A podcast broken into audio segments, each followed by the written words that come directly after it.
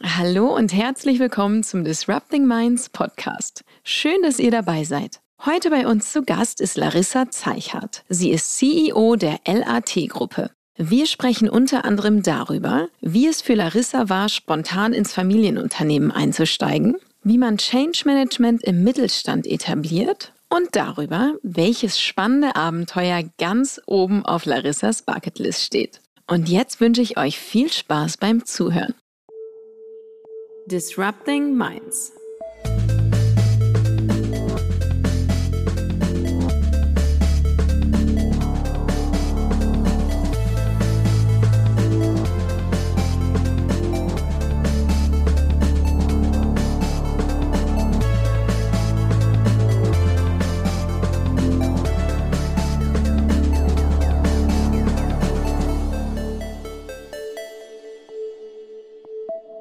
Hi, liebe Larissa, herzlich willkommen zum Disrupting Minds Podcast. Vielen Dank. Ich freue mich, dass ich endlich angekommen bin. Ja. Das Land ist ja immer im Chaos, wenn der erste Schnee da ist. Und das wirkt sich auf Bahnfahrten aus. Aber du hattest eine gute Reise von Berlin nach Hamburg, hoffe ich. Das macht den Montag auf jeden Fall spannender. ja, ja, für mich auch. ja, cool, dass du da bist. Bevor wir starten, machen wir es ganz simpel und fang an mit Wer bist du und was machst du? Mein Name ist Larissa Zeichert und ich leite gemeinsam mit meiner Schwester Arabelle die LAT-Gruppe in Berlin. Wir arbeiten rund ums Gleis, am liebsten mit beiden Händen und zwar in der Elektromontage.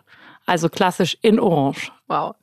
Da bist du nicht nur die erste Frau, mit der ich spreche, die sowas macht. Ich glaube, du bist ohnehin der erste Mensch, den ich jetzt kennenlernen darf in diesem Podcast zumindest äh, das macht. Ich bin mega gespannt, was sich alles dahinter verbirgt. Aber du fährst ab und zu Bahn und Bus. Ich fahre Bahn und Bus, ja. Sehr gut, dann kennst du immerhin unsere Produkte. Ah, okay, sehr gut. Ich habe so eine grobe Idee, was es alles ist, aber du wirst es gleich bestimmt erzählen. Bevor wir dazu kommen, einmal ganz kurz die Frage, du bist ja fast seit Beginn Speakerin bei uns, bei Disrupting Minds. Was sind deine aktuellen Bühnenthemen, die du hast? Ich glaube, immer wieder ist es das Thema Veränderungsmut, weil ich einfach selber eine sehr krasse Veränderung durchgemacht habe und auch mich sehr damit beschäftige, wie wir Menschen Mut machen, Veränderungen zu akzeptieren, anzunehmen und eben daraus resultierend auch neue Wege zu gehen.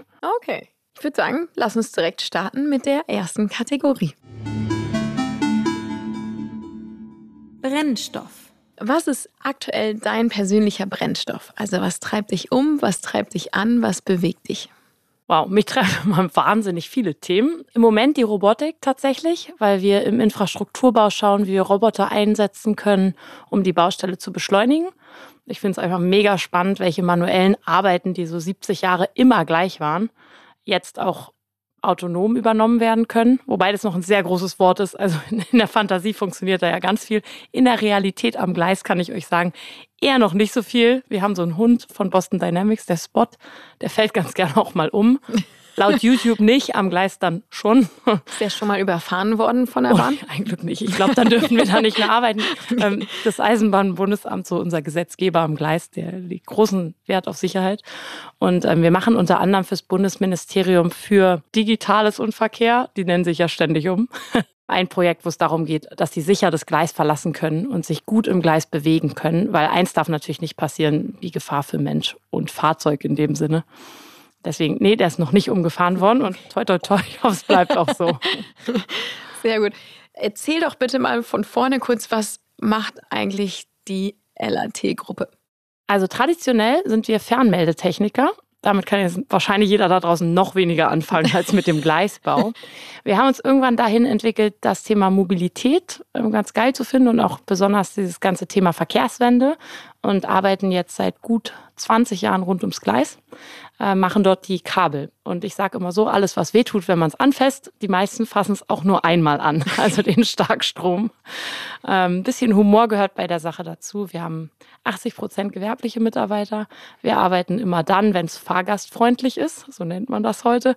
Also nachts, an Feiertagen, an Wochenenden, gerne auch mal Weihnachten. Immer dann, wenn es schneit. so. Okay. so ist so ein bisschen unser Rhythmus. Ähm, was machen wir vielleicht ein bisschen anders als die traditionellen Gewerbe?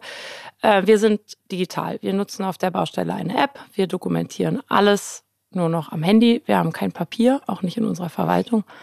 und versuchen darüber halt mehr Familienzeit zu schaffen. Weil wir schon diese harten Arbeitszeiten haben, wollen wir eigentlich unser Team nicht sozusagen an den Schreibtisch binden, nachdem die gerade acht Stunden in der Schicht waren. Mhm. Und deswegen haben wir da radikal umgestellt. Ah, das ist cool. Nochmal ganz kurz eine Minischleife zurück, damit ich es mir vorstellen kann, weil ich natürlich überhaupt gar keine Ahnung. Da bist du nicht allein. Beruhigend. Also alles, was Kabel hat und wehtut, was kann ich mir genau vorstellen? Also die meisten Züge fahren mittlerweile hm, elektrisch, das heißt, wir haben immer ein Kabel oder eine Stromschiene, hier in Hamburg zum Beispiel, auch in Berlin. Das ist das dritte Gleis neben der Fahrspur.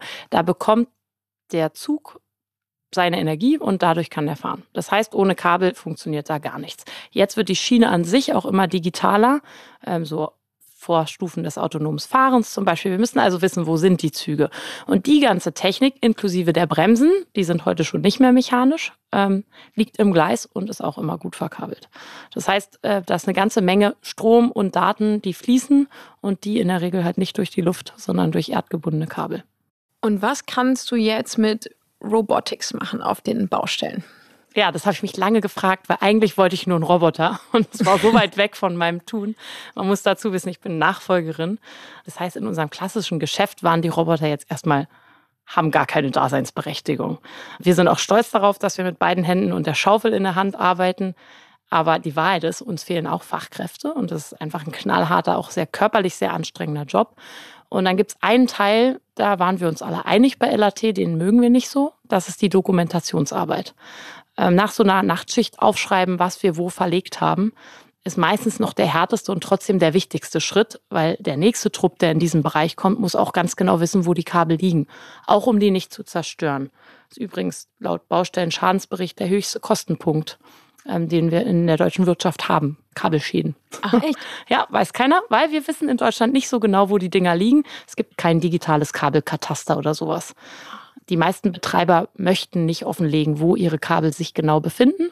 Und es ist natürlich für jeden Baggerfahrer ein Riesenproblem, weil überall da, wo wir eine Grube graben und so ein Kabel treffen, geht halt auch gerne mal das Licht aus. Manchmal auch von einem ganzen Bezirk. Tut ein bisschen weh in dem Moment. So, also was habe ich gemacht? Gesagt, so geht's ja auch nicht weiter. Wir müssen schon genau dokumentieren, was wo ist. Und da wir dafür aber keine Menschen frei haben, weil die ihren eigentlichen Job sehr gut können und der es eben nicht dokumentieren, haben wir uns den Roboter von Boston Dynamics mal angeschaut. Der heißt Spot, der ist gelb und der hat, ich glaube, 14 Kameras, ich will nicht lügen, müsst ihr mal selber nachgucken. Auf jeden Fall eine ganze Menge und kann damit ganz einfach aufzeichnen, was wir wo verlegen und das dann auch, ist der wichtigste Punkt, übertragen in, in ein, also bei der Bahn nutzen wir Building Information Modeling System. Quasi ohne, dass es nochmal ausgedruckt und abgezeichnet wird. In unserer Branche ein Riesenschritt. Und seit wann nutzt ihr den? Also wir haben die ersten Tests mit dem Anfang des Jahres tatsächlich erst begonnen. Wir haben uns um so eine kleine Förderung gekümmert. Das ist untypisch für uns als Familienunternehmen. Die Förderunterlagen sind auch immer ein bisschen kompliziert, mhm. auch für mich. Wir haben es trotzdem gemacht, weil wir konnten uns das nicht leisten, den Roboter zu bestellen. Das kann man online machen per Klick, dauert drei Minuten, kostet 150.000 Euro. Dafür sind wir als Familienunternehmen dann doch ein bisschen zu klein und haben uns deswegen um den M-Fund beworben. Mhm. Das ist so ein Fördertopf, der, da dreht sich alles, was sich um Mobilität und Daten dreht, darf diesen Fördertopf beantragen quasi. Okay. Das haben wir gemacht und als dann dieser Bescheid kam, haben wir auch sofort bestellt. War der schönste Moment meines letzten Jahres. diesen Knopf, ja, diesen Knopf drücken. Der kommt dann auch in so einer Box und ist sofort einsatzbereit, was echt cool ist. Also da hat sich auch in der Robotikwelt so viel getan wenn man sich das überlegt, dass man dann, wir können den mit entweder einer Fernbedienung auf so einem Tablet oder mit dem iPhone steuern. Das ist eine richtige Maschine, das ist Teil von unserem Fuhrpark mittlerweile. Und trotzdem ist der so einfach. Wie groß ist der? Ja, also wenn in aufgestellten Zustand geht der ein bisschen über Kniehöhe. Mhm. Was bei uns wichtig ist, ich wollte eigentlich was mit humanoider Robotik machen. Ich wollte es gleich ganz abgespaced. Ich glaube, habe ein bisschen zu viel Netflix geguckt. und da war so geil. Also ich will auf jeden Fall einen Handwerker quasi, der aussieht wie einer von unseren Monteuren. Der muss menschlich sein. Wir haben ziemlich schnell festgestellt, dass die im Gleisbett, halt in diesem Gleisschotter, sich überhaupt nicht bewegen können und wirklich umfallen und überfahren werden. Und haben deswegen auf diesen hundeähnlichen Spot gesetzt. Der hat vier Beine kann sich ganz klein machen, kommt also auch durch Schächte durch, aber kann sich auch groß aufstellen, um zum Beispiel Kabelleitern, ein Begriff, den wirst du auch nicht kennen, Kabel, die an der Decke montiert sind, zu, auch zu filmen und zu erfassen. Okay, und der ähm, geht dann durch die, also der, der fährt oder läuft? Genau, der läuft und ist auch ganz wichtig. Also es gibt viele auf der Schiene, viele Wagen, die sowas filmen sollen. Ist immer dann schwierig, wenn so ein ICE kommt und der Wagen mit der Kamera drauf fährt 10 km/h. Der ICE so deutlich mehr. Ja. Ähm, das ist unpraktisch. Mhm. Und das ist bei uns im Baubereich auch unpraktisch, weil wir unsere Werkzeuge gerne auf so Gleiswagen bewegen. Und es natürlich total doof ist, wenn man diese ganze Technik immer rausnehmen muss und umsetzen. Da kommt richtig Freude auf bei uns im Trupp. Das ist halt unnötige Arbeit. Der läuft, der bewegt sich total selbstständig, auch super sicher. Treppen hoch, Treppen runter ähm, kommt ins Gleis rein, raus, also alles, was man sich so wünscht. Der kann auch springen und er kann sogar ein Rückwärtssalto. Würde ich aber nicht im Gleisbett empfehlen. Nicht schlecht. Und der filmt dann alles ab und in welcher Form kriegst du dann die Daten? Genau, jetzt wird es technisch. Wir haben den zusätzlich ausgestattet mit einer LIDAR-Kamera, mhm. damit es so eine Punktewolke ist. Hat den Hintergrund, dass wir es leichter übertragen können und vor allen Dingen die ganzen überflüssigen Daten einfach mal gleich entsorgen. Das ist immer so der größte Punkt und da scheitern auch viele dran. Was sollen wir denn mit dem ganzen Videomaterial? Guckt sich nie wieder einer an. Ist totaler Schwachsinn. Also du hast dann diverse Stapel voller Festplatten in irgendwelchen Büros rumliegen. Ist nicht praktisch. Wir haben es also ein bisschen anders gemacht. Wir haben die Videokameras unten drunter als Referenzpunkte, haben oben drauf eine LIDAR-Kamera, werfen den ganzen Datenmüll weg, übertragen nur, was wir wirklich brauchen. Zusätzlich haben wir eine Wärmebildkamera und so ein Temperatur- und Feuchtigkeitsmesser an Bord. Hat den einfachen Hintergrund, dass die Tunnel, gerade in Berlin, nicht mehr so den besten Zustand haben. Und wir lesen nebenbei für die BVG aus, wo vielleicht mal eine Reparatur, Instandsetzung fällig wäre. Nicht schlecht. Und bist du bei euch diejenige, die so den Hut auf hat für derartige Veränderungen? Ja, meine Schwester sagt auch manchmal, geh eine Woche nach Hause, wir brauchen Ruhe. also ich treibe es natürlich ganz gerne voran. Ich hatte auch echt viel Glück. Ich habe im Ausland auch viel studiert und viel gesehen und ich liebe diesen Blick über den Tellerrand. Also immer wieder in Lösungen denken und zu gucken, mal so ein bisschen out of the box, wie kann man es lösen. Jetzt hätte, glaube ich, bei uns keiner erstmal nach so einem Roboter gegriffen, wir haben das schon mit den Handys auch fotografiert und die, die neuen iPhones haben auch eine wirklich gute Kamera, da kann man auch 3D-Objekte erfassen. Trotzdem muss ja dann ein Mensch mitlaufen. Und für mich war das so lange Quatsch, wie einer von uns den Weg laufen muss, weil dann brauchen wir den Mitarbeiter ja beim Laufen. Ja, klar. Ja, und deswegen sind wir da irgendwie drauf gekommen. Ich kann dir nicht mehr genau sagen, wie. Meistens, wenn ich so ein Problem höre, draußen auf der Baustelle am liebsten, also was stört die, was nervt die, wo drückt der Schuh, dann gehe ich nach Hause und, und google, frage auch rum bei Freunden und, und hör mal, was machen die denn oder was gibt es in die Richtung. In dem Fall den Spot, ich glaube, ich habe den bei Feldarbeiten das erste Mal gesehen, da hat er was ganz anderes gemacht, nämlich den Zustand von der Erde erfasst. Mhm. Also ich weiß eigentlich bis heute nicht genau, was sie gemacht haben. Ich habe nur den Hund gesehen, dachte, geil, will ich auch. sollte vielleicht mal anrufen und fragen. War ein Projekt vom Fraunhofer Institut. Okay. Was hast du sonst schon so alles bei euch eingeführt? Also ich finde es super spannend, weil gerade, ähm, kommen wir gleich auch nochmal drauf zu sprechen, Veränderungen im Mittelstand, Change ist ja auch ein großes Thema von dir, wie ich weiß. Und es gibt ja Unternehmen, die sich damit leichter tun als andere. Jetzt natürlich, wenn man als junge Nachfolgerin reinkommt, bringt man ja wahrscheinlich automatisch frischen Wind mit. Aber ja, und viel Schmerz. Also und, und, ja. man muss ehrlich sein, alle kochen nur mit Wasser. Mhm. Und auch bei uns hat dieser Prozess jetzt, dass ich hier sitze und euphorisch davon berichte, dass wir einen Roboter im Einsatz haben, acht Jahre gedauert. Und ich glaube, das Wichtigste daran ist auch diese, dieses ganze Thema Team. Also ich muss natürlich aufpassen, dass wir unser Team immer mitnehmen. Und hätte ich jetzt gleich am Anfang den Roboter mitgebracht, ich glaube, der Schuss wäre nach hinten losgegangen. Das heißt, du hast ja so ein bisschen gefragt, was haben wir noch gemacht? Ähm, wir haben ein bisschen kleiner angefangen. Und am Anfang stand auch diese Nachfolge. Die war bei uns echt krass. Mein Vater ist an einem Herzinfarkt gestorben. Das heißt, der ist morgens einfach nicht mehr aufgewacht. Ja, habe ich gelernt. Ja, ich, ist, also rückblickend, es war ein harter Schicksalsschlag und in dem Moment auch so ein bisschen, wow, geht es überhaupt weiter bei LAT? Ich war damals im Konzern. Meine Schwester war ein Glück schon bei uns im Familienunternehmen. Aber wir haben uns irgendwie angeguckt und gesagt, okay, da hängen eine ganze Menge Arbeitsplätze dran. Wir versuchen es. Jetzt muss man sagen, das einzige Positive an so einer harten Veränderung ist eigentlich, dass jeder diese Veränderung lernt. Ob er oder sie möchte oder nicht. Die konnten wir uns nicht aussuchen. Und ich glaube, aus so Schicksalsschlägen können wir auch immer eine Form der Energie mitnehmen. Auch wenn wir dem Schicksalsschlag per se nichts Positives abgewinnen können, sind wir danach als Menschen extrem veränderungswillig. Wir setzen da irgendeine Energie frei.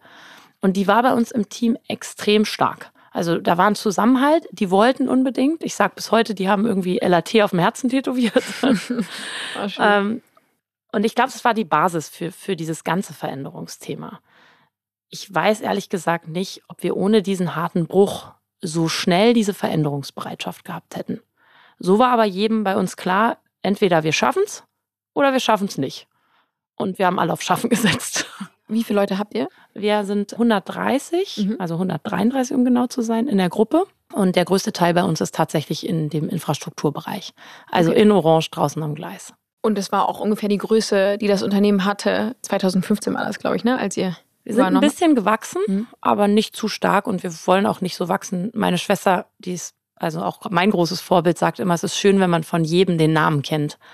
Und das ist so bei der Größe gerade noch machbar. Deswegen, wir, wir arbeiten dann auch viel mit Subunternehmen und Partnern. Ich bin sowieso ein Riesenfan von Partnerschaften. Ich finde, da können wir immer was lernen und mitnehmen.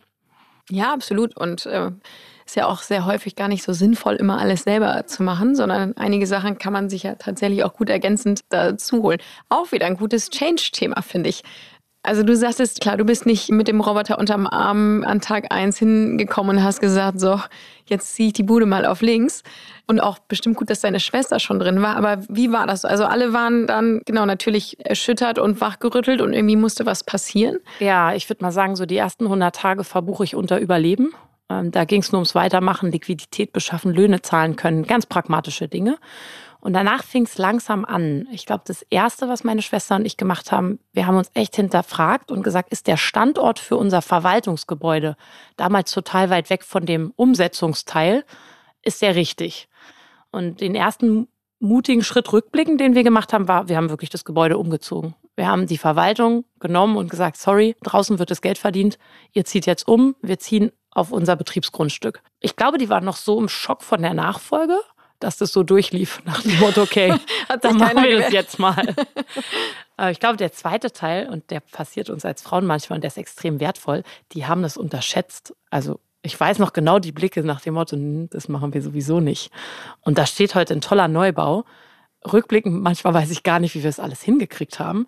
Aber wir sitzen in dem Neubau auf unserem Betriebsgelände wir haben natürlich mega viele Synergien dadurch gehoben. Wo, wo wart ihr vorher? Wir saßen in Spandau mhm. und das Betriebsgelände war in Friedrichshain in Berlin. Also beides in Berlin, aber etwa eine Stunde Fahrzeit hat beide Standorte getrennt.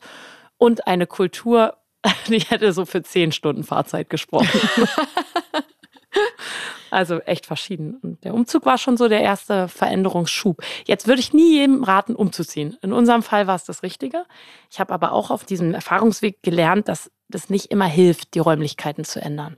Weil wenn wir wirklich Veränderungen nachhaltig erreichen wollen, dann ist dieses Wohlfühlen ein ganz wichtiger Faktor. Und bei uns muss das sein, es ging nicht anders. Ich würde ansonsten immer dafür plädieren, wenn ihr Veränderung schaffen wollt, bleibt an den Wohlfühlorten, weil wir so ein bisschen dieses Thema, also Selbstvertrauen und Selbstwertgefühl unterschätzen. Und ich glaube, mutige Menschen können besser mit Veränderungen umgehen. Das heißt, jetzt gerade als es dann an das digitale Thema ging, bin ich ganz viel rausgegangen auf die Baustelle, viel rein auch mal geklettert in den Zwei-Wege-Bagger, mit den Menschen dort geredet, wo die selber eine Expertise haben. Weil, und es war im Konzern früher bei mir anders, aber im Familienunternehmen habe ich festgestellt, dann kriegen die den Mund auf. Die reden dann, die sind ehrlich. So mit so einer Tasse Kaffee, sage ich immer, kann man viel mehr bewirken, als manchmal mit dem großen Workshop in ganz anderen Räumen und alles ist fremd. Also differenzieren. Ich plädiere nicht dafür, alle müssen umziehen. In unserem Fall war es so und hat für ganz schön viel Schock auf einmal gesorgt, glaube ich. Einige werden wahrscheinlich das auch nicht cool gefunden haben, wenn sie jetzt irgendwie weitere Wege hatten. Andere hatten vielleicht kürzere Wege. Das am Ende hat sich das nivelliert. Richtig, die hatten vor allem kürzere Wege, die 20 Jahre lange Wege hatten. Das war also nur fair, haben wir irgendwie immer gesagt. Es haben uns auch ein paar verlassen. Aber uns war irgendwie klar, wir brauchen ganz mutige Menschen, die mit uns diese Nachfolge schaffen. Und die, die dann schon im ersten Moment, so die Fähnchen im Wind, sage ich immer, ja, dann denken, es klappt doch nicht. Ich weiß nicht, ob die die richtigen sind, um so eine Nachfolge zu begleiten. Wir haben immer so die Nachläufer, das ist auch total okay. Menschen, die erst mal sehen wollen, dass es klappt. Aber wer gleich geht, obwohl das Boot noch nicht mal halb untergegangen ist, das ist, glaube ich, okay. Da muss man nachsichtig ja. sein. Ich glaube, es waren in Summe übrigens drei Menschen, die uns verlassen haben. Also es war jetzt nicht so eine Riesenzahl. Das hält sich ähm, stark in Grenzen. Genau. Und die muss man dann auch gehen lassen. Einer ist übrigens wiedergekommen. Ah. Also ist, ist okay gelaufen für uns. Aber äh, richtig toll. Was hast du noch verändert oder ihr als Team? Der nächste Schritt, der kam so ein bisschen von mir getrieben, weil ich zwei kleine Kinder habe. Ich konnte das nicht mehr so richtig mit mir vereinbaren, die Unterlagen von A nach B zu schleppen. Und vor allen Dingen konnte ich in dem, also Ich war schwanger, als mein Vater gestorben ist mit meinem zweiten Kind. Und diesen ersten Monat wollte ich eigentlich arbeitsfähig bleiben. Und meine Schwester hat immer diese Ordner von A nach B geschleppt, mir nach Hause gefahren, unterschreibt dies noch, unterschreibt das noch. Irgendwann haben wir gesagt, ey, Quatsch, ne? Also wir sehen uns gerne, aber wir müssen es umstellen. Und haben dann relativ schnell gesagt, wir werden in der Verwaltung papierlos. Man muss jede Unterlage von überall bearbeiten und unterzeichnen können. Und da muss ich sagen, hat unsere heutige Prokuristin richtig mit angepackt, einmal die Ärmel hochgekrempelt und die hat das innerhalb von zwei Monaten in der Verwaltung umgesetzt, dieses Projekt. Wow. Ja, an dem Tag, an dem meine Tochter geboren wurde, konnte ich zwei Verträge unterschreiben. Das habe ich ihr zu verdanken. Nicht schlecht. Also ich bin auch kein Fan davon, Arbeit überall mit hinzunehmen, aber die Möglichkeit zu haben, die ist, glaube ich, enorm wichtig. Und wir haben es dann irgendwie drei Jahre danach hatten wir dann Corona und waren sozusagen jedenfalls der Verwaltungsteil von uns dann zu Hause. Da war es enorm wichtig, dass wir arbeitsfähig bleiben konnten. Und diese ganze Umstellung, die dann viele in so einer Hauruck-Aktion gemacht haben, hatten wir natürlich schon geübt. Wir hatten die Fehler ausgebessert. Wir haben bestimmt fünf Schleifen gedreht. Also es hat bei uns nicht über Nacht funktioniert. Nee, klar. Am Anfang wurden auch Weihnachtskarten eingescannt, war auch ein toller Prozess. also das ist, glaube ich, auch wie in allen Dingen, die wir verändern. Dieser Kreislauf von dem ewig wieder weiter verbessern, nochmal anschauen, Fehler zulassen, Sachen in die Tonne werfen, haben wir auch sehr offen und aktiv betrieben. Deswegen heute kann ich sagen, ja, wir sind papierlos, es funktioniert da war das schon ein Highlight, was unterschreiben zu können. Und aber wenn man sich dann durch so 300 Seiten Weihnachtskarten gescrollt hat, war, war eine Lernkurve. ja, das glaube ich. Was kannst du anderen Unternehmern raten, die sagen so, boah, Change, wir haben auch noch viele Digitalisierungsprojekte vor der Brust, so, was hilft, um Sachen besser zu etablieren? Also kulturell ist es ja auch oft ein Thema. Ich glaube, drei Dinge. Das erste ist, arbeitet mit Startups zusammen, die sind mutiger als wir. Ich erkläre auch gleich noch mal ein bisschen warum. Der zweite, und der ist total wichtig, das Thema Empowerment. Meistens wissen die Menschen an der Basis besser, wie es geht. Und da habe ich auch echt viel gelernt. Also die wichtigsten Themen kamen bei uns von der Baustelle, nicht von mir. Und der dritte Punkt ist, dass wir Fehler eingestehen müssen. Also auch mal selber sagen, und das ist ganz wichtig in der Geschäftsführung, ich kann was nicht, wer kann es? Und das war irgendwie blöd, lass noch mal machen. Ja, also die drei Themen, wenn ich jetzt so zurückblicke bei uns, die ersten Sachen, die ich vorangetrieben habe, die waren dann noch so mit in Workshops und in tollen Räumen, hatte ich vom Konzern gelernt.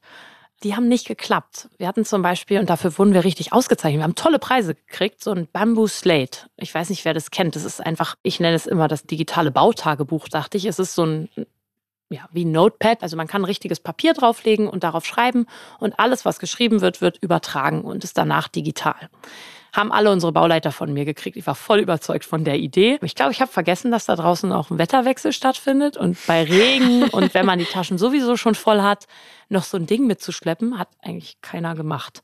Nach drei Monaten saß ich mal in so einem Baucontainer und habe so im Augenwinkel gesehen, dass da noch ein neu verpackter Bambusslate liegt. Und ich habe mich dann selber so ein bisschen überwinden müssen und habe den Bauleiter gefragt, warum er es denn nicht ausgepackt hat. Und der hat knallhart gesagt, es ist der größte Schrott, den es gibt. Kann nicht mit raus. Ich habe Angst, dass ich es kaputt mache. Ich schreibe ganz gerne in meinem Notizbuch und übrigens, ich habe eh ein Handy dabei. Und das war eigentlich so ein echt, also es hat mir die Augen geöffnet und das Gespräch hat viel mehr gebracht als dieses blöde Bamboo Slate. Das haben wir, also es ist ein tolles Gerät, aber nicht für uns. Wir haben es dann bei eBay weiterverkauft. Der Bauleiter hatte so eine App dabei, die hatte er beim Tischler gesehen, wo die alles mit dem Handy dokumentiert haben. Da habe ich gedacht, der echt, der hat's. Weil das Handy hat jeder in der Tasche, man kann es immer rausziehen, es geht viel schneller. Ja, und der gleiche hat mir dann irgendwie fünf Monate später mal den Tipp gegeben, dass auch dieses Reindiktieren viel besser wäre, weil er selber beherrscht jetzt die Rechtschreibung nicht so gut, hat er ganz platt zu mir gesagt. Er würde da gar nichts reintippen, aber wenn er reinsprechen kann, ist er dabei. Also diese ehrlichen mhm. Gespräche und deswegen ist das auch so ein bisschen mein Punkt von der Basis, das Wissen holen und auch die Freiräume einräumen. Die Menschen, die ihren Job machen, wissen schon, was man wie verbessert. Da Mut ja. und, und darauf setzen. Und aber auch, finde ich auch ganz toll, dass du das sagtest, auch den Mut haben, selber zu sagen, das kann ich nicht. Und äh, da gibt es Leute, die es besser können.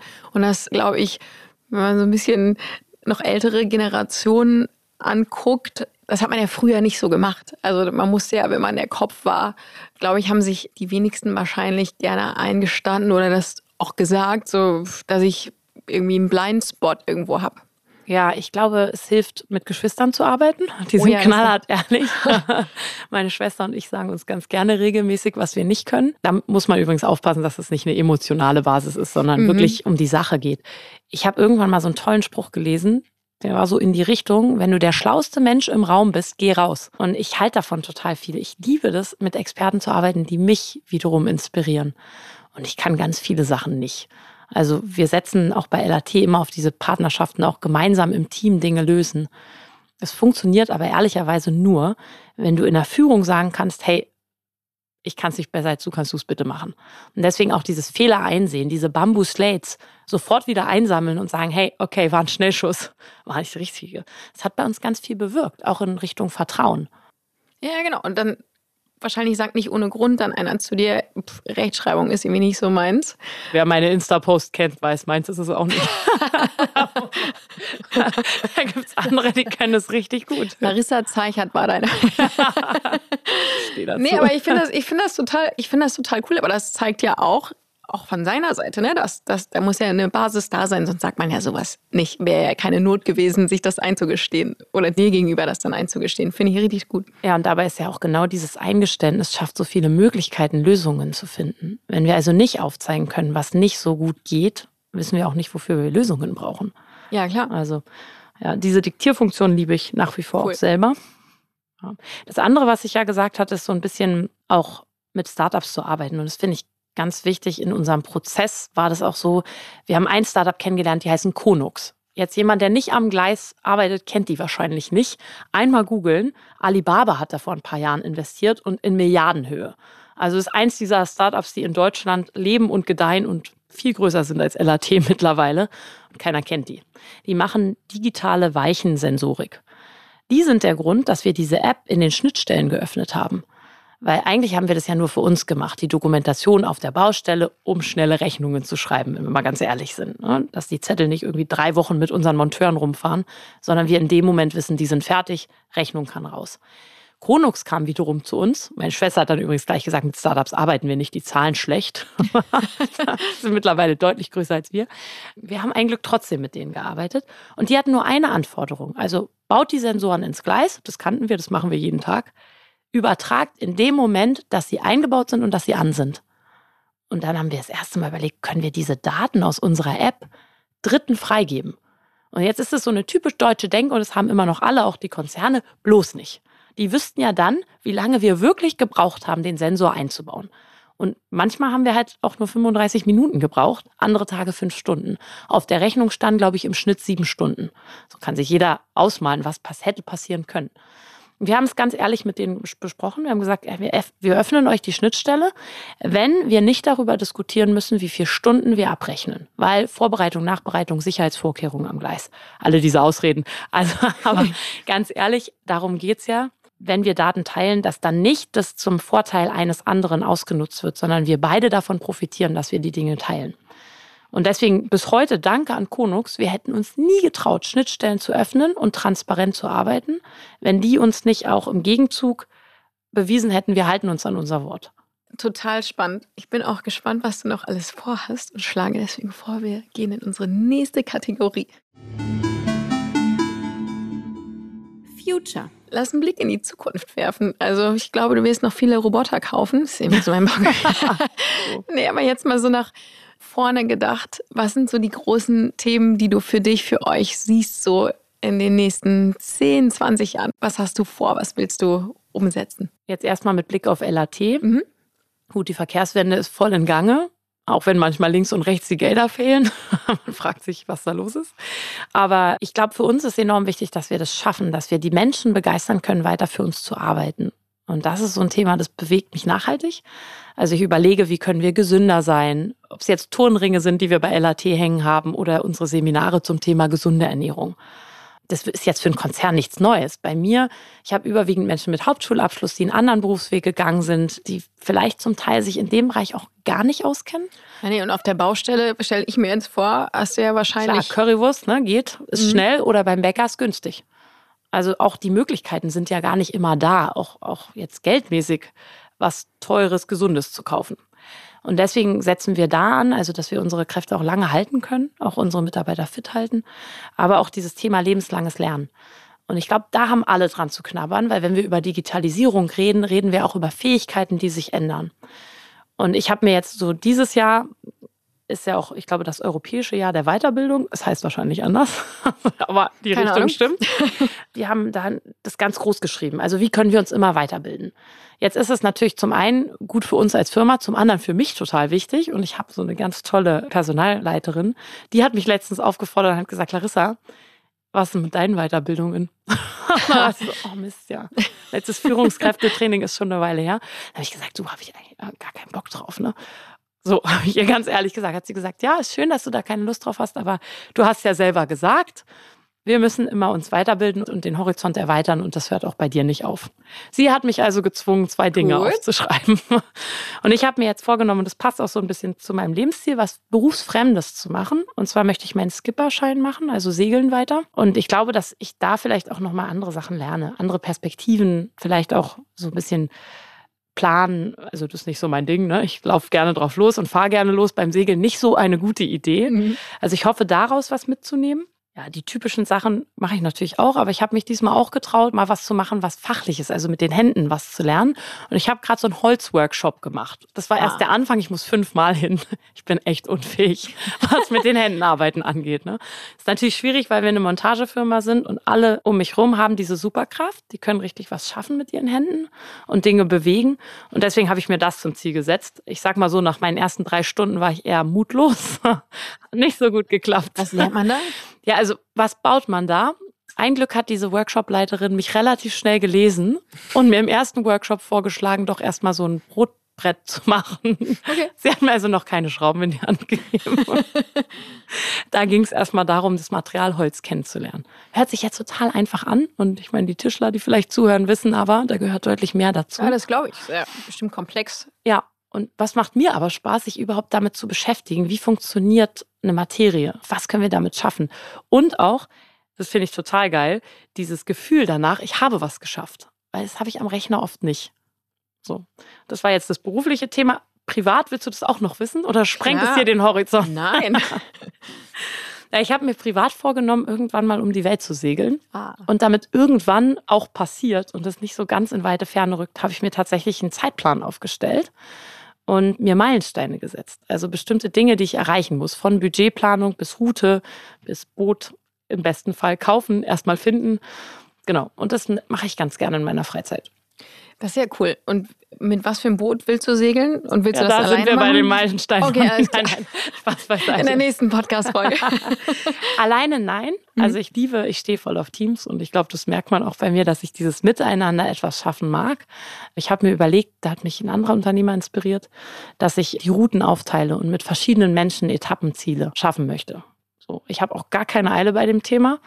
Aber bevor ich lossegel, muss ich unternehmenstechnisch noch eine ganze Menge machen oder möchte auch. Deswegen habe ich mir mein Ziel gesetzt, mit 50 geht's los. Das heißt, es ist eine lange Vorbereitungszeit, aber Vorfreude ist auch was Schönes. Auch richtig gut. Segelst du jetzt regelmäßig? Ist das so ein Urlaubsding oder irgendwas, was du mal, keine Ahnung, am Wochenende machst? Ja, ich muss mich selber voll disziplinieren, nicht zu viel zu arbeiten und auch mal segeln zu gehen. Dafür ist es ganz gut. Weil ich bin echt ein, also bekennender Workaholic. Mhm. Ich arbeite wahnsinnig gern. Deswegen setze ich mir pro Jahr immer so vier Ziele. Nicht alle haben was mit Segeln zu tun, aber alle haben was damit zu tun, dass sie nichts mit meiner Arbeit zu tun haben dürfen. Ja. Und in der Regel sind zwei Segeletappen dabei. Vielen Dank fürs Teilen. Bist du bereit für unsere letzte Kategorie? Ja. Feuer frei. Wir haben vorhin schon mal in den Fragentopf gegriffen. Okay, let's go. Welches Buch hat dich zuletzt so gepackt, dass du es nicht mehr aus der Hand legen konntest? Oder kannst vielleicht? Liest du aktuell eins? Genau, ich lese wahnsinnig gerne und ich verliere mich auch in den Geschichten. Ich leide auch mit den Figuren mit. Und ich habe jetzt gerade eins gelesen. Es ist ein Jugendbuch, also es ist gar nicht für Erwachsene geschrieben, liest sich sehr schön. Und da geht es aber um Jugendobdachlosigkeit. Total krasses Thema, weil ich stehe eigentlich auf gute Laune. Ich lese auch nur Good News. so. Ich bin da offen, ich gebe das zu. Deswegen normalerweise eher so die kitschigen Liebesromane. Wir arbeiten aber an der Warschauer Straße, also LAT ist da und da ist das ein sichtbares Problem. Und wir haben einfach ein Problem in Deutschland, was das angeht. Und deswegen habe ich dieses Buch gelesen. Das heißt, das Mädchen in unserem Badezimmer. Also es ist auch mit Daten gespickt. Also es ist nicht nur eine Geschichte, sondern man lernt eine ganze Menge über das Thema. Auch vielleicht Dinge, die ich so nicht gedacht hätte. Ich komme aus einer enorm behüteten Familie. Jeder hat ja so Vorurteile, wenn wir Menschen auf der Straße sehen. Und was aber noch schlimmer ist, die Jugendlichen sehen wir oft gar nicht. Das heißt, mhm. wir denken, ist alles okay. Sind ja nur so die Alkoholiker und die Drogenabhängigen. Und die Zahlen waren krass und auch die Geschichte dazu hat mich enorm bewegt, bewegt mich auch immer noch und kann ich jedem empfehlen, der mal völlig außerhalb der Arbeit und des täglichen Learnings und Doings so was lesen möchte, weil ich glaube, wir haben noch ein paar Aufgaben. Mhm. Ähm, und wir jammern in Deutschland immer auf einem enorm hohen Niveau. Total. Und vergessen uns dabei so ein bisschen, dass wir uns um die grundlegenden Themen kümmern müssen. Und da gehört Bildung dazu. Ähm, ist jetzt ein Glück ein bisschen höher auf die Agenda gerutscht, aber eben auch dieses Thema Kinder und Jugendliche, die vielleicht nicht in dem besten Zuhause groß werden und die gar keine Wege haben, daraus zu finden. Also guter Tipp, vielen Dank. In der Tat glaube ich so, dass so ein Perspektivwechsel manchmal auch hilfreich ist, um Sachen anders zu sehen. Und ja, das stimmt schon. Ne? Man geht bestimmt oft zu scheuklappenmäßig auch durch die Straßen. Und egal, ob das jetzt Hamburg oder Berlin ist, ja. Es ist auch so einfach wegzugucken. Also ich gebe ja. das auch zu, ich gucke auch manchmal weg. Ich kann es gar nicht auf mich nehmen, alles.